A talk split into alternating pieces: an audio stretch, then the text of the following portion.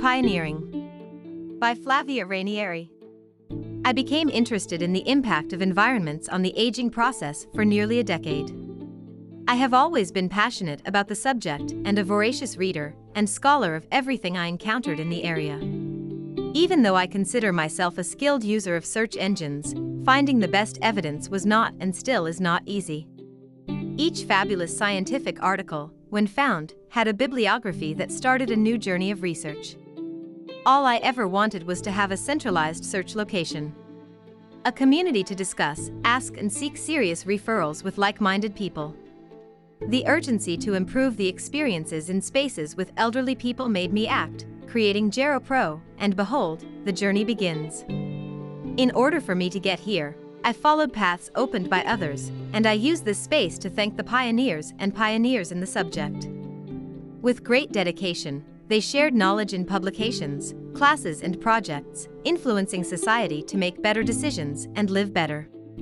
I am one of those professionals who found new solutions and launched new eyes thanks to the pioneering spirit and dedication of those who came before. Even when the subject wasn't sexy, as my teacher and now friend Williams Fiore said, I will dedicate myself so that soon GeroPro will be able to dedicate a part of its resources to sponsor initiatives that support the pioneering spirit and its actors. At this moment, what can I offer to everyone who opens space for me and others like me? My most sincere and sonorous thank you.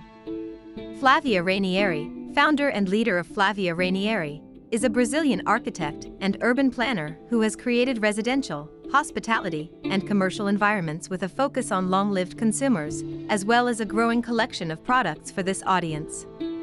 She is also an active and constant voice on several stages, lectures, and broadcasts, contributing to the training of thousands of professionals in different specialties. By demonstrating provocative concepts, expanding the dialogue between gerontology and architecture, Ranieri accumulates recognition and is constantly a source of publications.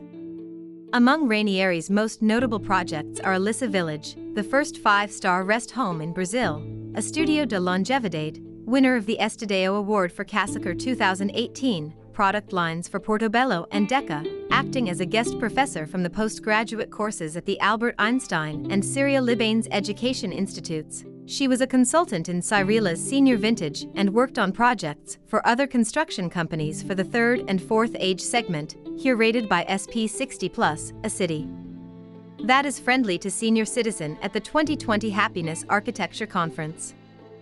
Born in Belo Horizonte, Flavia Ranieri graduated in architecture and urbanism at UFMG 2000, completed a postgraduate degree in environmental comfort and energy conservation at USP 2003, specialization in entrepreneurship and new business through the program at Goldman Sachs and FGV 2012. She was trained using design thinking techniques for the elderly at the Service Sprints Company in 2014, and in 2017, she took a postgraduate degree in gerontology at Hospital Israelita Albert Einstein in Brazil.